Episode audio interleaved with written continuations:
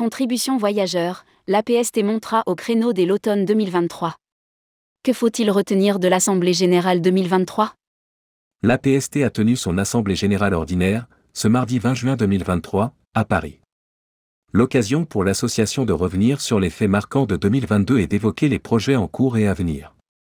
Parmi eux, le déménagement, ou pas, des équipes, la fin de la réassurance publique et le projet de création d'une contribution voyageur, pour alléger les contre-garanties fournies par ses adhérents. Le point sur tourmag.com. Rédigé par Anaïs Borios le mercredi 21 juin 2023.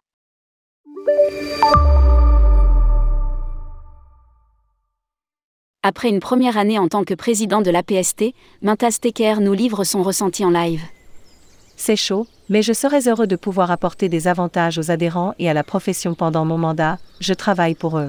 Résume-t-il en souriant avec les entreprises du voyage, EDV, et le CETO. Nous marchons unis dans la même direction, car l'important c'est ce que nous pouvons donner à la profession durant nos mandats. Ajoute-t-il. Ce mardi 20 juin 2023, le garant financier tenait son assemblée générale annuelle, au sein des salons Hoche à Paris. Lire à ce sujet, comment l'APST se refait progressivement une santé financière Deux administrateurs, Raphaël Taureau et Jean-Luc Dufresne, ont cédé leur place au sein du conseil d'administration et trois autres adhérents ont été élus au titre de la catégorie A, agent de voyage et apparenté, Patrick Pourbet, représentant les adhérents dont la garantie financière est supérieure à 1 million d'euros, Christelle Diaz. Représentant les adhérents dont la garantie financière est inférieure à 100 000 euros, enfin Christine Petit, élue sans considération de garantie financière. Dans la catégorie C, c'est Leslie Reynaud, avec 22 voix, qui a été élue pour les organismes locaux de tourisme. Lire aussi, AGAPST, les administrateurs élus sont.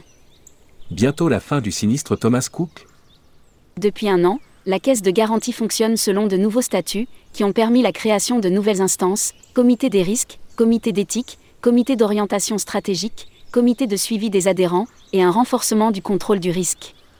Un chiffre d'ailleurs ressort du rapport financier 2022, l'APST a refusé 15% des dossiers de demande de garantie reçus en 2022, contre moins de 10% auparavant. La consolidation financière de notre fonds de garantie a été réalisée grâce à la recherche de nouveaux adhérents, à une gestion rigoureuse et à une mise à jour des dossiers des adhérents. A rappelé Mintas Tecker devant l'Assemblée. Le ton est donné. Après la défaillance de Thomas Cook, la pandémie et les aides de l'État, notamment les PGE, qui ne sont jamais venus, la PST du futur resserre la vis et dévoile peu à peu son nouveau visage. Elle doit encore payer les pots cassés de Thomas Cook, 1,7 M euros devrait encore être nécessaire pour régler la faillite et ont déjà été provisionnés. YAM, une défaillance qui coûte cher. Elle doit aussi gérer le sinistre de YAM, Évasion Spirit, estimé entre 3 et 4 M euros, et qui devrait s'étaler sur 2 à 3 ans, nous indique Mintas Tecker. Pour l'heure, la caisse de garantie continue à faire partir un maximum de clients grâce à prise en charge en service, pour économiser au maximum sur les remboursements. Nous avons déjà provisionné des forclusions 2023 sur les résultats 2022, sur cinq dossiers dont nous avions connaissance au moment de l'établissement des comptes, dont TIAM, pour 3,48 millions d'euros. A précisé Emmanuel Toromanov, le secrétaire général de l'APST lors de l'AG. La défaillance d'évasion Spirit devrait être la plus coûteuse de l'année pour la caisse de garantie. Malheureusement, elle est intervenue avant la conclusion de la réassurance publique et ne sera pas prise en charge à 75%, a regretté ce dernier. Au total, le coût net des sinistres pour l'année 2022 se monte à 4,84 millions d'euros. À noter que 5 défaillances n'ont pas été provisionnées sur les résultats 2022, car postérieures à la clôture de l'exercice financier, mars 2023. Le montant cumulé des garanties théoriques est de 245 000 euros, a indiqué Emmanuel Toromanov.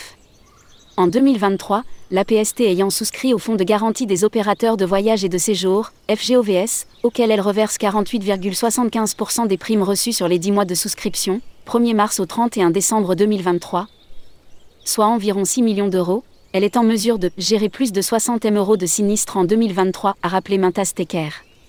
En effet, elle dispose d'environ 15 millions d'euros de réserves cette année, dont 3,6 millions d'euros de résultats d'exploitation estimés pour 2023 un agenda très chargé à la rentrée 2023. Autre thème abordé lors de cet AG, le déménagement des bureaux, alors que l'immeuble de l'avenue Carnot, ex-propriété du fonds de garantie et vendu à perte en 2021, abrite encore les équipes de l'APST et de plusieurs autres instances du tourisme, EDV, MTV, CETO, etc. Le bail se termine le 30 juin 2024, mais nous sommes en train de voir si nous pourrons continuer à louer les locaux. Nous précise le président de l'APST. Si l'association a réussi à négocier des loyers plutôt favorables jusqu'à la fin du bail actuel, ceux exigés par la suite le seront au prix du marché. L'APST étudie donc d'autres options, avec Essence et colocataires du tourisme, pour louer ou acheter de nouveaux bureaux si on tombe sur une bonne affaire, ajoute Mintas Tecker. D'ici là, l'agenda de l'automne 2023 sera bien chargé pour le garant, qui prépare la refonte de son site internet, après celle de l'espace adhérent prévu pour cet été. Les adhérents devraient aussi en savoir plus sur les mesures d'allègement des contre-garanties pour les petits opérateurs dans le courant du deuxième semestre 2023. Par ailleurs, dans le cadre de la politique RSE engagée par l'APST, son président souhaiterait qu'une réflexion soit menée pour déterminer comment nous pourrions mettre en place un programme de reconnaissance pour les adhérents qui prennent des mesures actives pour réduire leur empreinte carbone. Si les critères restent à définir et à valider par le Canada. Nous pourrions envisager une réduction de la cotisation aussi minime soit-elle, car chaque geste compte. A ajouté Mintas Tecker. Lire à ce sujet, REV 23 île Maurice, la succession de Jean-Pierre Masse n'est pas encore ouverte. Parmi les autres projets également évoqués lors de cet AG, citons la remise en route de façon plus active du tutorat en partenariat avec l'AFST et aussi la volonté de relancer les nouveaux acteurs du voyage, NAV, à destination des jeunes entrepreneurs. Un moyen plus ludique et informel de les mettre en relation avec des acteurs de la profession.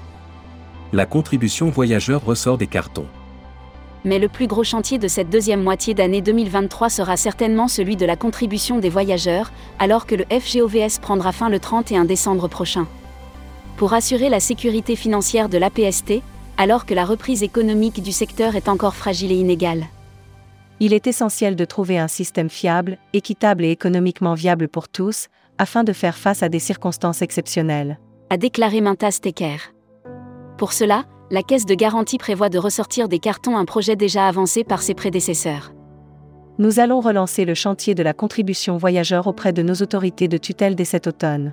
De nombreux pays européens, mais aussi le Canada, ont mis en place des fonds nationaux financés par les voyageurs, ce qui contribue directement à la garantie financière et permet de diminuer le risque et d'alléger les contre-garanties pour les opérateurs de voyage et de séjour à moyen terme. De plus, facturer directement la garantie financière au consommateur lui permettrait de prendre conscience de son existence.